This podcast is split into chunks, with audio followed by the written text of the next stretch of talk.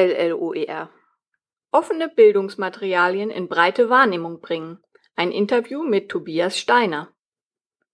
Im September 2016 veröffentlichte das Bundesministerium für Bildung und Forschung eine Open Access Strategie und unterstrich damit die Zielsetzung, Materialien aus der Wissenschaft frei zugänglich und verwendbar zu machen. Während die freie Verfügbarkeit von Forschungsdaten und zugehörigen Publikationen in den letzten Jahren große Fortschritte gemacht hat, ist die Verwendung und Produktion von offenen Lehr- und Lernmaterialien weiterhin für viele Lehrende unerforschtes Gebiet. Hallo Tobias und herzlich willkommen hier im Kleinstudio. Wie steht es denn nun aus deiner Sicht um die Nutzung offener Lernmaterialien? Also, unsere Erfahrung zeigt, dass weiterhin häufig Materialien verwendet werden, deren rechtssichere Verwendung unklar ist. Hinzu kommt, dass auch bei den Lernenden Verunsicherung herrscht in Bezug auf komplizierte Regelungen bei der Nutzung von Lernmaterialien. Dabei sollte doch genau dies im Sinne der Entwicklung einer offenen Bildungsgesellschaft abgebaut werden. Eine Partizipation von Lernenden, die sich durch Verwendung von offenen Lernmaterialien im Sinne der Idee von Open Educational Practices verstärkt entwickeln könnte, wird bei so einer Verwendung von urheberrechtlich bedenklichen Materialien oft ersetzt durch ein Gefühl, sich als Lerngruppe abschotten zu müssen, um potenzielle rechtliche Konsequenzen zu vermeiden. Dies hat das BMBF als Problemstellung erkannt und möchte mit einer Reform des Urheberrechts für Bildung und Wissenschaft mehr Freiräume schaffen.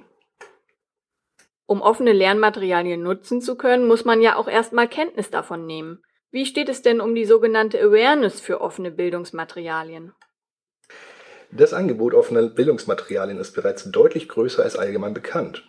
Immer mehr Lehrende stellen ihre Materialien kostenfrei und unter klaren Lizenzvorgaben, zumeist den weit verbreiteten Creative Commons Lizenzen, zur Verfügung.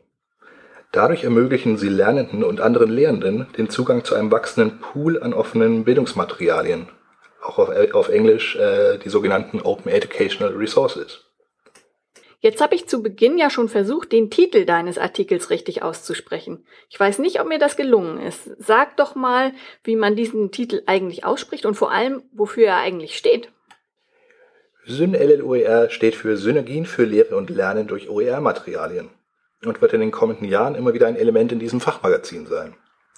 Wir wollen den OER-Schwerpunkt in Synergie einem breiten Publikum aus Hochschullehrenden, Lehrerinnen und Lehrern sowie auch den Lehramtsstudierenden, die hier in Hamburg tätig sind, zugänglich machen. Dadurch werden wir die Auflage von Synergie auf mehr als 10.000 Exemplare steigern und dann an alle Hamburger Hochschulen und Schulen verteilen.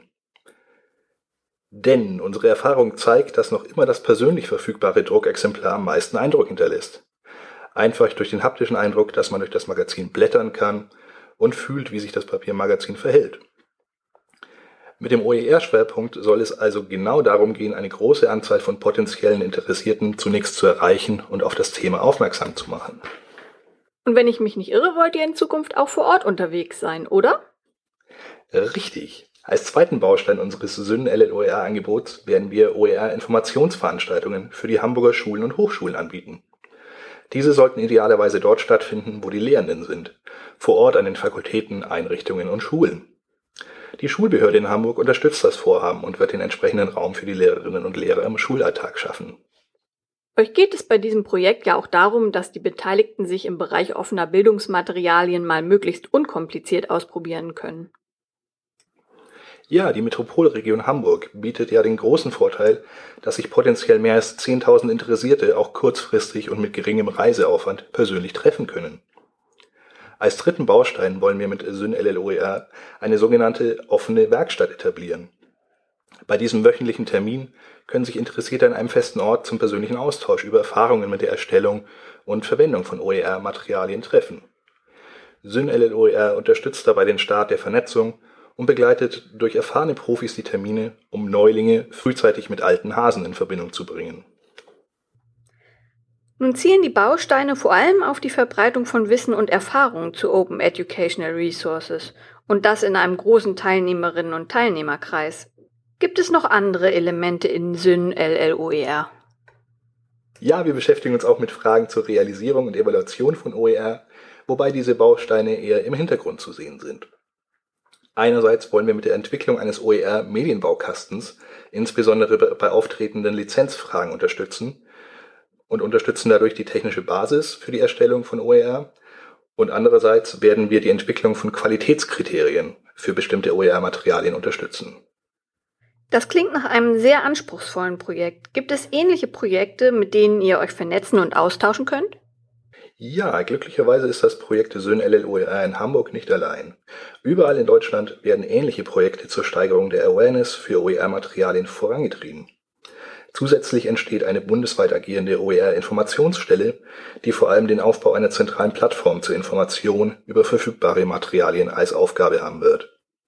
Wir versprechen uns vom Austausch und den Vernetzungsaktivitäten auch Impulse für die Hamburger OER-Community, an deren Aufbau sich Syn LLOER aktiv beteiligt. Und auch das OER Barcamp on Tour wird im Frühsommer in Hamburg Station machen. Und was würdest du sagen, sind nun eure Ziele für die nahe Zukunft? Abstrakt gesehen ist unsere Hauptzielsetzung im Grunde die Förderung von Partizipation im Sinne der Open Educational Practices. Das heißt etwas konkreter, kurzfristig soll mit Syn LLOER das Bewusstsein und die Bekanntheit offener Bildungsmaterialien gefördert werden. Mittelfristig macht dies natürlich nur Sinn, wenn die potenziell Interessierten in der Lehre auch beginnen, OER-Materialien verstärkt einzusetzen, um damit einer kommenden Generation von Lernenden den Zugang zu diesen Ressourcen zu eröffnen. Sollte dies gelingen, wird sich langfristig die Kultur der Verwendung von offenen Bildungsmaterialien von selbst ändern und Lernende werden freier an die Idee herangehen, gefundene Materialien im Lernumfeld offen zu teilen und zu verwenden. Syn LLOER kann damit den ersten Schritt für Veränderung zu mehr Partizipation von Lernenden in einem offenen Lern-Lehrumfeld darstellen. Danke Tobias für das kleine Interview und viel Erfolg bei dem spannenden Projekt. Den gedruckten Beitrag finden Sie in Ausgabe 2 von Synergie, dem Fachmagazin für Digitalisierung in der Lehre, herausgegeben von der Universität Hamburg. Mehr Informationen finden Sie auf www.synergie.uni-hamburg.de.